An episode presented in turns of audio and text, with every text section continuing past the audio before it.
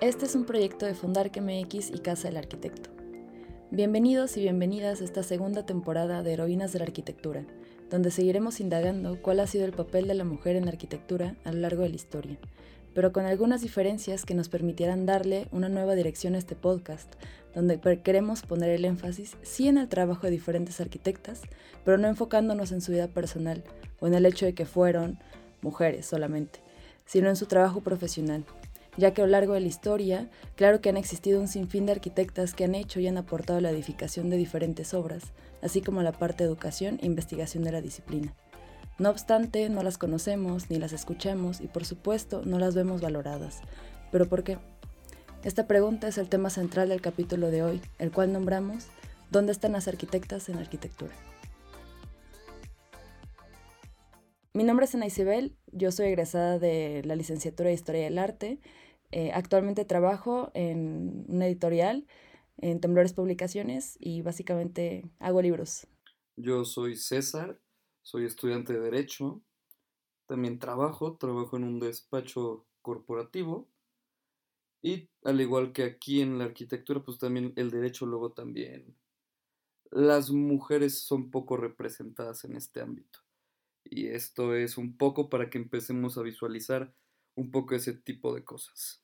Yo soy Daniela, soy estudiante de literatura. Este, mi principal interés está en el teatro y ahorita estoy participando en este podcast porque, así como mencionaba mi compañero, me parece que es en todas las disciplinas ¿no? que hemos visto esta invisibilización de las mujeres. Y eh, pues nada, vamos a darle. Yo soy Natalia, yo estudio producción de espectáculos y vengo del mundo de la ópera y del teatro, aunque ahorita estoy trabajando en producción de comerciales. Muy bien, qué, interesante va a estar esto. Va a estar, va a estar muy padre este podcast, la verdad siento que nos juntamos un buen grupo de personas, sobre todo porque ninguno de los cuatro, bueno, tenemos un quinto integrante que no pudo estar con nosotros, que es Luis, pero que él es el único arquitecto, pero los demás venimos de disciplinas diferentes y que en todas estas disciplinas las mujeres no han sido tan representadas como verdaderamente se merece. Entonces creo que es un, un buen inicio lo que estamos haciendo nosotros, lo que vamos a empezar a hacer con este podcast. ¿Ustedes qué opinan? No, pues claro, creo que además es una forma de, de decirle ¿no? a, a nuestros escuchas que finalmente se vale y se puede acercar como a todos estos temas sin necesidad de ser parte o estarse profesionalizando en esta disciplina. Nosotros, pues como ya mencionaba Ana, eh, pues estamos aprendiendo con ustedes. Sí, justamente. Sí, justo también algo que está muy padre es que conforme hemos ido integrando toda la información para este podcast y como todo lo que hemos ido pues, revisando, pudiendo comentar, hay muchas, muchas formas de acercarse a ello. Hay muchas formas de poder abordar esta historia. Entonces, para todos es un trayecto de aprendizaje y pues siempre hay desde dónde llegar. Así es, es por eso que pues nosotros pues, con este podcast que vamos a estar trayendo todos los jueves, una serie de capítulos donde no solo vamos a ver, vamos a estar hablando y vamos a estar instruyendo sobre las diferentes arquitectas para que puedan ser conocidas y para que se les dé ese reconocimiento que se merece desde una mirada amena para todos y todas, e incluso los que no estudian o no saben nada de arquitectura, y que así se vaya aprendiendo y lo vayamos dialogando y debatiendo todos juntos. Así que, ¿qué dicen? ¿Estamos ya listos para adentrarnos a esto? Listísimo. Bueno, y ya para entrarle de lleno a lo que nos atañe el día de hoy, eh, la historia ¿no? de la participación de las mujeres en la arquitectura en el mundo ha sido bastante variada. Sin embargo, pues la libertad que han podido ejercer dentro de la disciplina, tanto como partícipes como profesionales, ha sido bastante limitada en comparación a lo que han podido gozar pues los compañeros hombres. Siguiendo la investigación de Julia Walker, diferentes fuentes han coincidido en que, en general, las mujeres no se habían podido profesionalizar como arquitectas hasta el siglo XIX, que pues, si lo piensan es hace relativamente hace nada, ¿no? Pero eso no significa que anteriormente no es como que no hubieran participado. De hecho, vamos ahorita a irles mencionando diferentes ejemplos de mujeres, esposas, hijas, hermanas, etcétera, que han apoyado e influenciado activamente en el trabajo de arquitectos de renombre, lo que de hecho me remite al título de un libro de Catherine Marsal, eh, que se, titulaba, se titula eh, ¿Quién le hacía la cena a Adam Smith? Es un libro sobre la historia de la economía, pero finalmente refiere al trabajo excluido, el que se ha ignorado, ¿no? históricamente delegado a las mujeres y del cual no se puede prescindir. O sea, porque piénsalo, ¿no? O sea, para poder crear, primero hay que comer. ¿Y quién cubre esa parte? Y eso para visibilizar el trabajo que implica el cuidado, la crianza. Pero los ejemplos en que pienso son incluso más puntuales respecto a mujeres que sí ejercieron la, arquitectura, no nada más estos eh, cuidados. Por ejemplo, el puente de Brooklyn, que fue diseñado por John Roeblich, que murió antes de terminarlo, eh, fue su hijo, Washington Roebling, quien tomó otra vez el cargo para seguir con la construcción. Y es un caso muy conocido, pero lo que se ignora es el trabajo de la esposa del hijo, Emily Warren Roebling, quien estuvo supervisando la construcción. Ella fue una mujer educada eh, que conocía los rudimentos de la construcción y que una vez que su marido se enferma, es ella quien comienza a dirigirlo todo. Esta anécdota me gusta mucho porque me permite también remarcar que la disciplina, como ya decíamos, o sea, esta como tantas otras, no solo niegan a las mujeres, sino también al grueso de otras figuras que participan en la construcción, ¿no? En este caso. Y pienso sí en las mujeres, pero también en los obreros, los electricistas, por nombrar nada más algunos, y las personas que se hacen cargo del cuidado, que es lo que ya, ya mencionábamos. Al no nombrarlos, dotamos a la figura del arquitecto de una capacidad como sobrehumana, ¿no? Capaz de solo él haber construido el edificio. Justo, y, de ahí también se derivan algunas preguntas muy pertinentes sobre cómo siendo que en la historia se han borrado tantos nombres o nunca se han tomado en cuenta, ¿de qué forma ahora que se está revisando la historia se pueden incluir esos nombres? ¿no? Hay quien ha propuesto que se haga una historia aparte, como una historia de las mujeres en la arquitectura, que igual en cierta forma se puede entender como una forma de segregación o solamente de pronto publicamos libros de historia de la arquitectura incluyendo todos estos nombres que no han estado y hacemos como que nunca pasó que no estuvieron y solamente de pronto ya están. Hay un libro muy interesante, bueno, es un texto, es un texto que causó mucho ruido hace algunas décadas, que se llama ¿Por qué no ha habido grandes mujeres artistas? de Linda Nochlin. Y eso ha servido mucho para, entender en otras áreas, como en la literatura o en, la historia del arte, pero también en la arquitectura es muy interesante abordarlo. Que en este texto, Linda Nochlin preguntaba esto, o sea, ¿por qué es que no ha habido grandes mujeres artistas? O en, dado caso es que no ha habido mujeres artistas, no ha habido grandes mujeres artistas que sean a la altura de los hombres, o pues más cuál es la percepción que tenemos ahorita que no nos permite reconocer que las ha habido, ¿no? Y, mm, allí presenta algunas teorías sobre cómo es que en algún momento no hubo mujeres artistas. y, una, una, de las cosas que propone es que, bueno, antes igual las mujeres, por las condiciones sociales, degradantes no tenían acceso a una educación digna. Y algo que vamos a ver a lo largo de la historia de la arquitectura es que pues, hay muchas, arquitectura, muchas arquitectas que lograron hacer carrera y que lograron llegar a cierto punto o tener cierto reconocimiento, por muy pequeño que este fuera, y todas ellas venían de alguna familia donde se les auspiciara como un caso de excepción, Durante la última temporada, por ejemplo, también se mencionó a Harriet Morrison, que fue una arquitecta autodidacta y que había muchas limitaciones externas y aún así pudo hacer carrera, pero es reconocer también que ella venía de una familia que le facilitó que esto pasara y que eso la, posiciona allí como una excepción. O sea, ¿cuántas mujeres no pudieron hacerlo justamente por esta falta de oportunidades? Y, y bueno, eso es uno de los postulados de por qué no ha habido grandes mujeres artistas, que nos lleva a otro que es el como la falta de reconocimiento porque no hay una credibilidad sobre las mujeres, ¿no? Que, que no se reconoce a una mujer como capaz de hacer algo. E, eso que, que, justo mencionaba Ana, que se percibe lo que crea una mujer como algo inherentemente femenino y que tiene ciertas características que lo sitúan como algo completamente aparte de lo que puede hacer un hombre, ¿no? Sí, es, es, es sumamente interesante todo eso, ¿no? Justo pues hilando lo que dice, lo que dice Nat y lo que dice Dani, justo de lo del arquitecto estrella, ¿no? Porque justo lo que nos estás platicando del puente de Brooklyn, que, Washington Brawling fue el que tuvo, que se puso a cargo, pero en realidad la que tuvo más importancia en la obra en realidad fue su esposa, y que no se le dé la importancia que ella verdaderamente tiene. Y otra cosa es que, pues comúnmente las críticas a la autoridad de las arquitectas provienen del mismo círculo, de los críticos de la arquitectura de otros arquitectos, que sí es una manera de entre ellos reafirmar estas dinámicas y mantenerlas, porque de lo contrario implicaría una amenaza a la idealización del gran arquitecto. Así que insistimos en ponerles trabas y más obstáculos para que lo hagan cada vez más y más y más difícil. Algo también sumamente interesante es el hecho de que los retos no son meramente arquitectónicos. Es decir, o sea, no influye exclusivamente en el trabajo tangible de las arquitectas, sino que se permeen todos los ámbitos. Pensemos en el tema de la diferencia de salarios, el reconocimiento, pues, todo, que se les dificulte también conseguir obras, etc. Sí, justo. Y, y, creo que si lo pensamos más allá de esta traba que tienen en la parte profesional, siempre se les impone el hecho de que son mujeres, ¿no? Entonces, si una mujer es trabajadora en una em, gran empresa, si son estrellas en la cima de un estudio, eh, esta autoría aparte es negada, ¿no? O al menos es constantemente dudadas, porque existe primero que son mujeres, o al menos es lo primero que se percibe.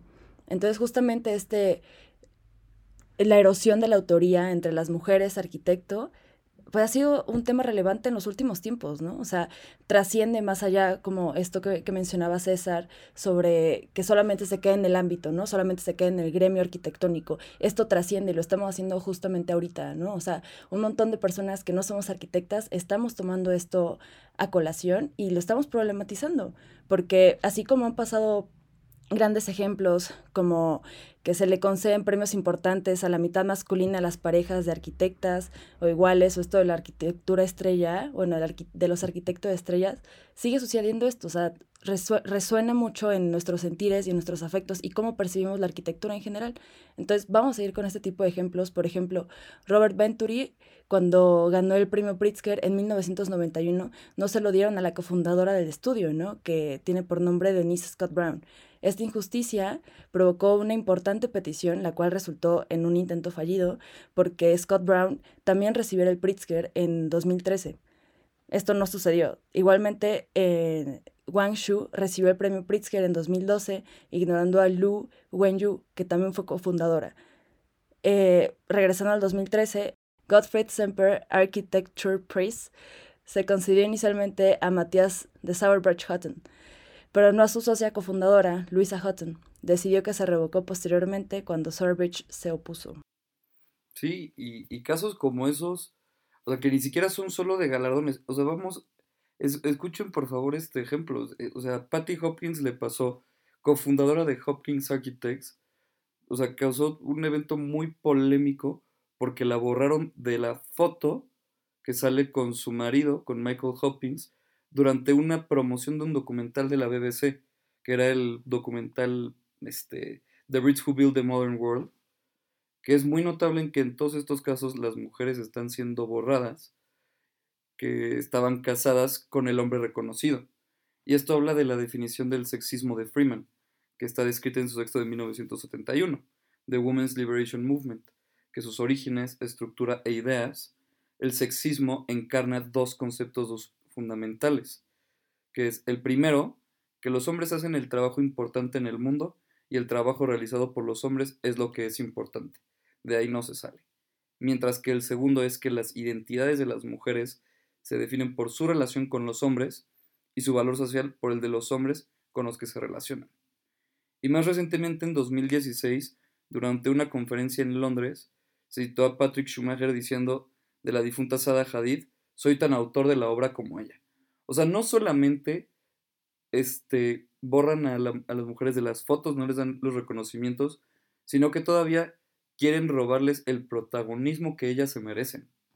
Hay algo que también está interesante. Se cita a Patrick Schumacher, que, que pues es un hombre y es el primero, ¿no? Como en darle este peso a decir de, no, pues eh, yo también soy tan autor de la obra como ella, ¿no? O sea, me parece remarcable que sea, sea un hombre el que o sea, no sé en qué tono lo habrá dicho, pero que pareciera que es el primero en ofenderse, en darse cuenta que si él participó, ¿por qué no se le nombra, no? Y pues va la misma pregunta en el caso de las mujeres. Y yo creo que, o sea, no solamente el primero que se queja, creo que eh, no hay que poner ese verbo porque puede sonar justo como de, ah, fue el primero, ¿no? Casi pionero, no. O sea, más bien es el primero que se escuchó, ¿no? Y es como, ah, ¿quién está teniendo la agencia ahí? Entonces, justamente este sexismo que vemos en la parte de la autoría, en la parte de creación, pues no solamente afecta el presente de todas las personas y todas las arquitectas que hemos mencionado, sino que si el presente lo tenemos deformado, eso genera que la forma en la que percibimos el pasado o la historia de pues sea perfectamente modificada, ¿no? Y también cabe preguntarnos quién está contando la historia. Em, retomando un poco a la historiadora canadiense Cynthia Hammond, em, ella toma la obra de Nicholas Pevsner, hace, realiza un estudio sobre la arquitectura inglesa, en donde este arquitecto, Pevsner, describe la obra construida por Lady Elizabeth Wilbraham como una empresa de Lady Wilbraham, o escribe que se le atribuye el diseño, ¿no? Em, ninguna otra obra en su libro tiene estas designaciones que, según Hammond, son incómodas, ¿no? En los libros de Pevsner, eh, un edificio es siempre por el arquitecto, sin otras calificaciones, ¿no? Como de diseño, como interiores, como estas, o sea, como estas palabras que parecen más delicadas, más frágiles, más dedicadas hacia el hogar, ¿no? Hacia cierto espacio que le corresponde, pues, a, cierto sector de la población. Y entonces justamente a partir de esta frase de sin otras calificaciones, Pevsner erosiona la autoría de Wilbraham. Entonces Lady Elizabeth ya no trasciende como arquitecta, ya no trasciende como creadora de, sino como diseñadora, ¿no? Que no es que esté mal el diseño, sino vamos a ver qué, agencia tienen las palabras en, en, los escuchas y en cómo las, las recibimos, ¿no? Entonces justamente la negación de la autoría aleja a las jóvenes y a los estudiantes de, de, los modelos que pueden tener en la historia de arquitectura, ¿no? Porque creces y es como de, ah, claro, puedo trazar una línea muy, muy clara sobre arquitectos vatos, porque no existe nada más, ¿no? Entonces nos seguimos con esta pregunta de, ¿dónde quedan las arquitectas en arquitectura? Porque parece que nunca ha habido. Pues más bien parece que las han borrado, ¿no? Entonces esta suposición se respalda por falta de estudios, investigaciones y libros publicados sobre el trabajo de mujeres arquitectas. Em, también podemos retomar el pensamiento de Dennis Scott Brown, en donde señala que la publicación con respecto a su propia carrera eh, dice lo siguiente, durante unos años los escritores sobre arquitectura se interesaron por el sexismo y el movimiento feminista. En una entrevista le preguntaban a Bob sobre el trabajo y me interrogaban sobre mi problema de mujer. Escribe sobre mi trabajo le suplicaba, pero rara vez lo hacían porque obviamente va a pesar más su vida personal, va a pesar más que es mujer, va a pesar más cómo llegaste a ser arquitecta, cómo llegaste a ser profesional, más allá de tu quehacer práctico, ¿no? Tu quehacer, tu quehacer profesional. Sí, de acuerdo. Y también en ese reconocimiento está un pensar en cómo me identifico yo, ¿no? Y cuál es el, la posición que yo puedo adoptar allí desde mis características. En este caso, como mujer, cómo es que puedo ocupar estos lugares y cuáles son los valores que se suelen asociar a una como mujer, ¿no? Pensar que mm, muchas veces en estas disciplinas. Pienso en la literatura, que antes ah, había estudios que, que arrojaban que normalmente había por lo menos una percepción de que un texto escrito por una mujer se sentía como un texto escrito por una mujer. Y no lo, habría, no lo habría podido escribir alguien que no fuera una mujer. Pero de la misma forma un texto hecho por un hombre tenía que ser un texto hecho por un hombre, ¿no? Que no, no hay ningún entrecruzamiento y no nada más se queda allí pues guardado en una categoría y yo creo que en la arquitectura también puede suceder eso, ¿no? Así como con el hecho de ser mujer se pueden asociar ciertos valores como el cuidado, ¿no? Como el ir a maternar, como hacerse cargo de la casa y solamente de lo íntimo y de lo familiar y de los espacios cerrados y no poder habitar el espacio público. Y es no pensar que, esos son valores que se han impuesto arbitrariamente, culturalmente y que pues cuestionarnos de qué lugares ocupamos es pensar, pues, eso, cómo, cómo asociamos aquello, qué estamos dando por hecho, qué tenemos que dejar de dar por hecho, porque pues al final esa es la forma en la que nos vemos a nosotros y a nosotros y a nosotras en, pues, en esos espacios tan, tan importantes.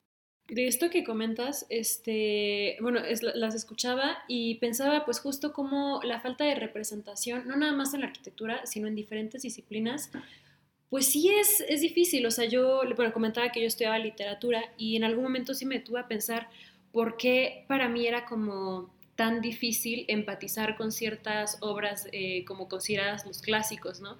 Y era esta parte de decir, pues porque todos los personajes principales son masculinos, ¿no? Y por lo mismo de que gozan de esta, pues esta libertad y de este privilegio de ser como el centro de, la discusión, de, la disciplina, del todo, eh, pues se armaban como estas pues representaciones y en personajes, pero supongo que también se puede trasladar a otras disciplinas, como en este caso, o sea, verse representado en grandes figuras de arquitectos complejas, ¿no? Es decir, verlos como figuras este, que vamos a reconocer por su trabajo, por su trayectoria, tal, tal, tal, tal, tal, tal, mientras que en mi caso, ¿no? Lo que decía, eh, los personajes femeninos pues eran siempre el mismo y los veía muy pocas veces representados.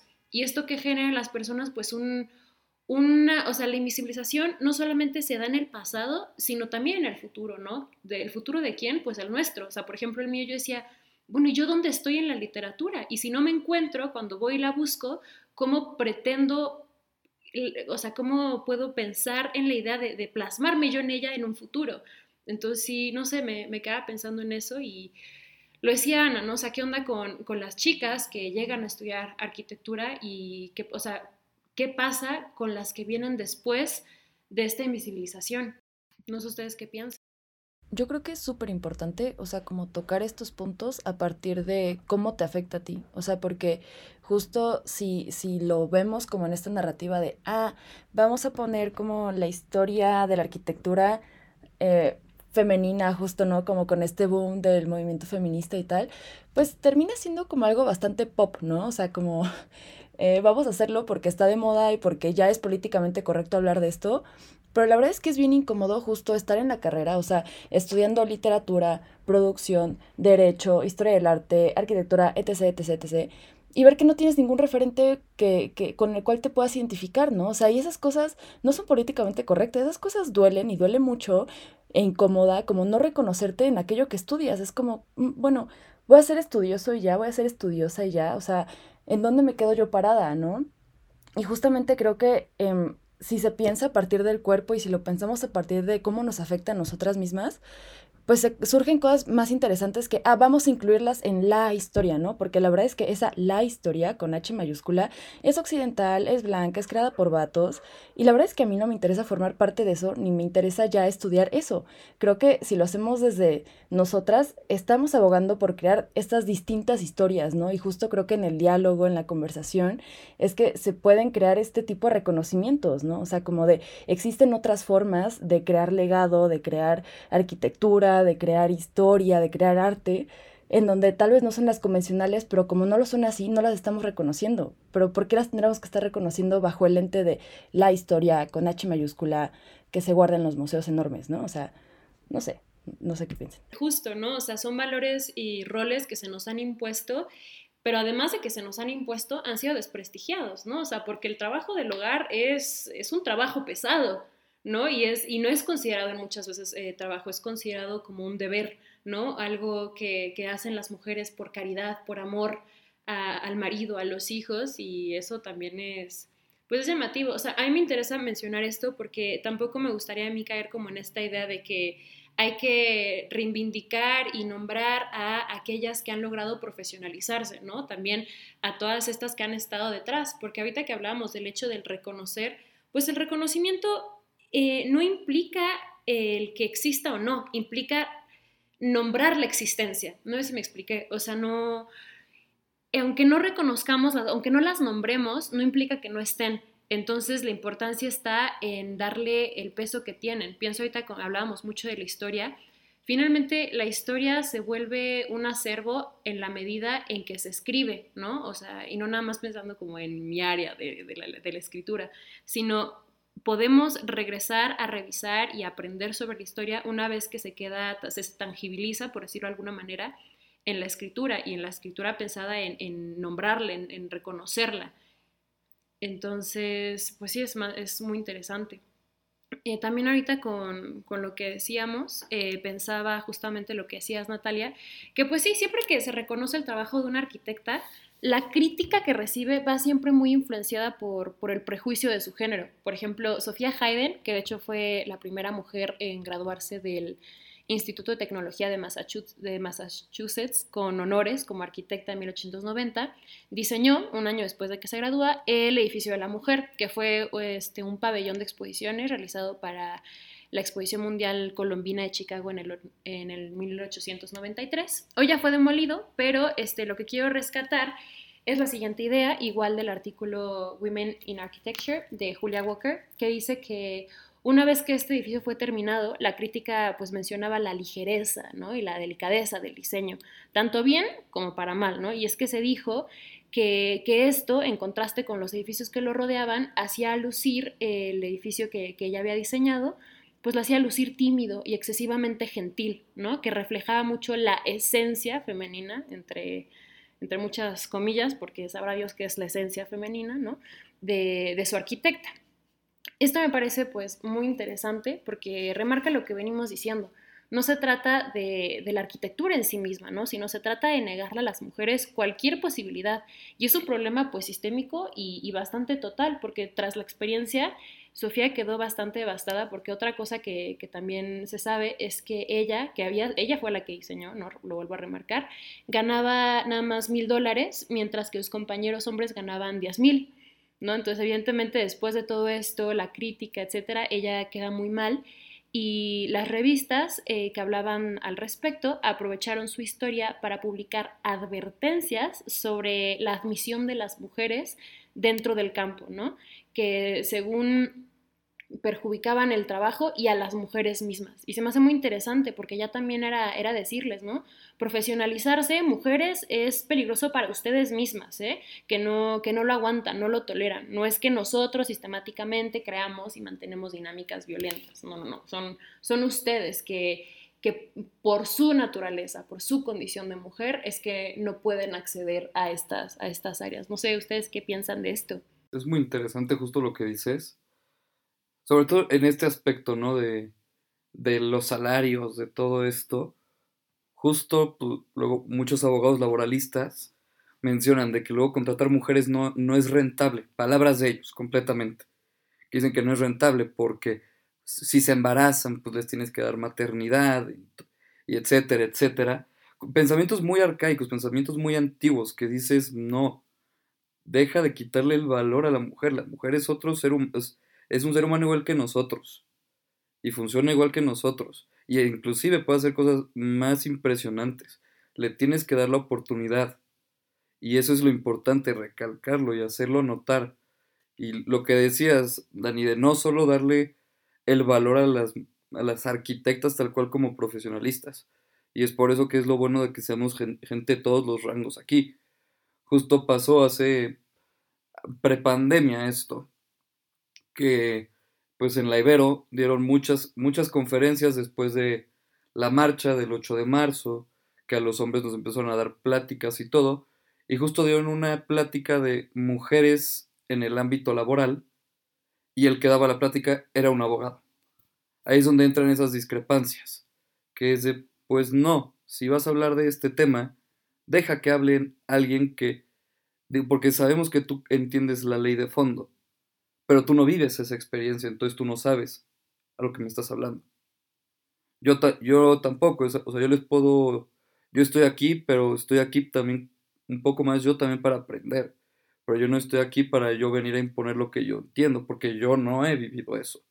Yo simplemente a, raíz de lo que investigo es lo que yo puedo este, transmitir, pero fuera de eso no puedo transmitir nada más. ¿Qué es lo que decía Sana, no? Que la importancia de de, ver y aprender las cosas a partir de, uno mismo le da pues una visión diferente al, problema con el que nos enfrentamos. ¿no? no se trata solamente de hacer teoría, se trata de, de reconocer que estos problemas son problemas reales y que la gente vive en carne propia.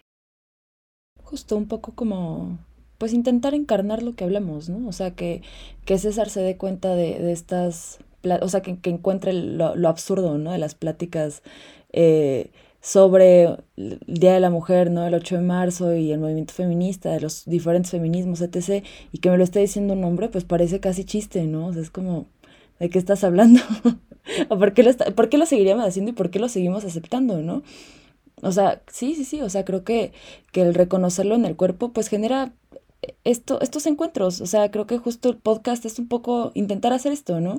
No sé, creo que, o sea, hay, hay ejemplos muy fuertes, ¿no? O sea, por ejemplo, no sé, se me viene a la mente como Lily Reich, como arquitecta alemana perteneciente a la Bauhaus, ¿no?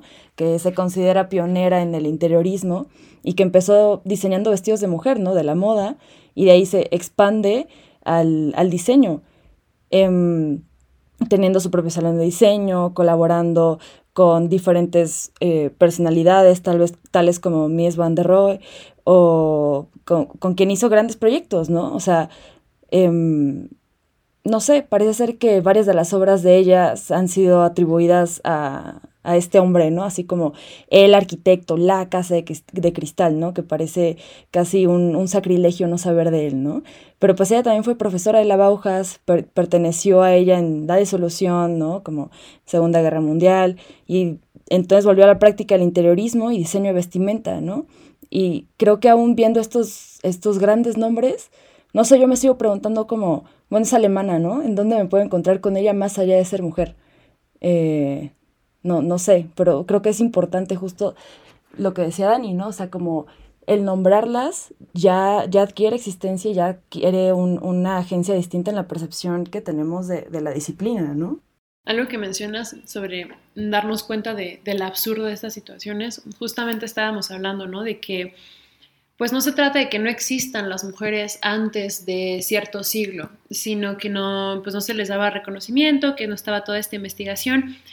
Y lo que a mí me parece absurdo es como cuánto tiempo, ¿no? Tuvo que pasar para que alguien dijera, no inventes, esto es absurdo. O sea, es, o sea, es insostenible, es ilógico pensar que antes de un momento las mujeres no existían o hablando de la arquitectura, que un solo hombre es capaz, o sea, no hablando de tanto en el género, sino de que una sola persona es capaz de hacer todo esto. Pues claro que no, ¿no? O sea, existe la colectividad y existe, existen las demás personas que apoyan y hacen un, un proyecto.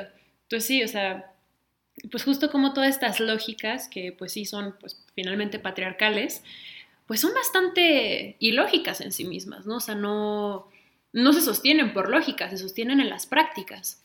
Sí, claro, sí, son, pues sí, es todavía un sistema muy retrógrado, un sistema, justo como dices, patriarcal, que, que todavía se siguen aferrando a esos sistemas que honestamente ya, ya no funcionan.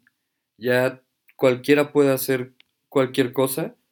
Justo es el caso de Harriet Abigail Morrison, que ella nunca tuvo una formación profesional como en arquitectura, pero se volvió una muy gran arquitecta este, de interiores y todo, y justo tiene la, usaba la forma hexagonal para que permitiera una limpieza más profunda de polvo, y justo contó y con diferentes patentes para construir, y, pues, pero justo eso, sin siquiera con formación profesional. Ahora hay que imaginarnos qué habría hecho ella si hubiera llegado a tener esa formación. Sí, justo creo que el caso de esta Harriet Morrison es particularmente interesante, ¿no? Porque, digo, viendo su obra se me hace que es una obra como lo que se podría percibir normalmente como femenino y como ligado con esta cuestión de cuidado, porque pues al final fue una mujer arquitecta justo autodidacta que tuvo un tiempo de padecimiento muy largo y a partir de, ello desarrolla una casa que uno sea mucho más fácil de limpiar. O sea, yo, yo sí quiero preguntarme ¿Cuántos arquitectos en aquel momento podrían pensar en si una pared, pues una casa de cuatro paredes fuera fácil de limpiarse, ¿no? Que es que es creo que muy importante de tener en cuenta cuando uno está enfermo, que pues estés en un lugar limpio, ¿no? Y esa cuestión de las ventanas y las puertas y así. Y, y es un caso muy interesante ese, pero también creo que es importante que justo la mayoría de las arquitectas, si no es que todas las que hoy hemos podido revisar y de la mayoría, si no es que todas las que pues se han ido reivindicando poco a poco en historia hasta tiempos más o menos recientes, pues han sido mujeres que han ocupado cierta posición de privilegio, ¿no? Que, que justo se han enfrentado a, muchos, a muchas limitaciones en las oportunidades que pues han podido tomar por ser mujeres, si os ha habido esas limitaciones, pero también la posibilidad de ir más allá de ellas también ha tenido que ver con que pues lo han podido equilibrar con otras cosas. O sea, si, una viene en una familia donde el papá tiene una universidad, como, como hay casos entre los que se han dicho, o una se casa con un hombre muy rico, justo como en el caso de, de Harriet Morrison, pues hay cierta libertad que una puede tener porque no, no está sujeta a las limitaciones que una normalmente lo ha estado, que las mujeres han, han padecido durante tanto tiempo.